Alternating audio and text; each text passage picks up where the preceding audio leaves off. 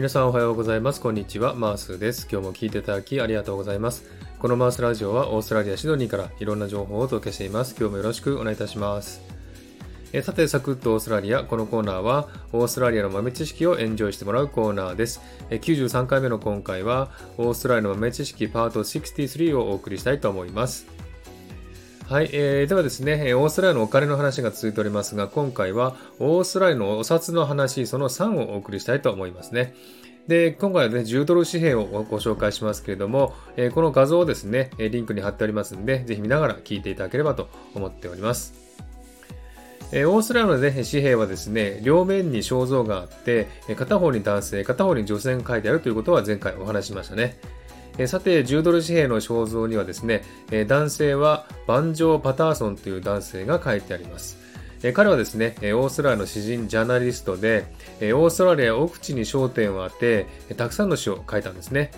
詩の代表作としては、 Waltzing Matilda っていうね、とても有名な曲がありますけどもね、その詩を書きました。また、スノーウィー川から来た男、オーバーフローの牧場のクランシーというね、詩が挙げられますね。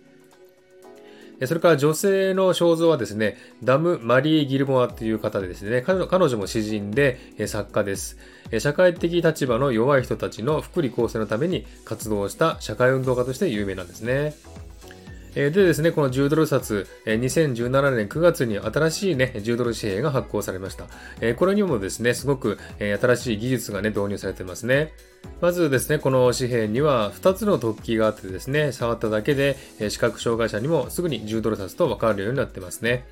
またあのホログラムで万年筆のペンの色が変わったり、オウムが羽ばたいたり、10という数字が表裏に見えたりするんですね。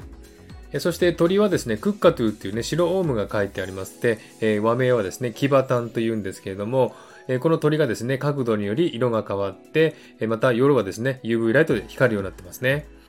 えこんな感じで、え最新技術が導入された10ドル紙幣、今ですね、新しいものが流通しておりますね。えー、ぜひね、画像を見て確かめてみてください。では今日はこの辺で終わりにしたいと思います。今日も聞いていただきありがとうございました。ハートボタンポチッとしてもらえたら嬉しいです。ではまた次回お会いしましょう。チェアス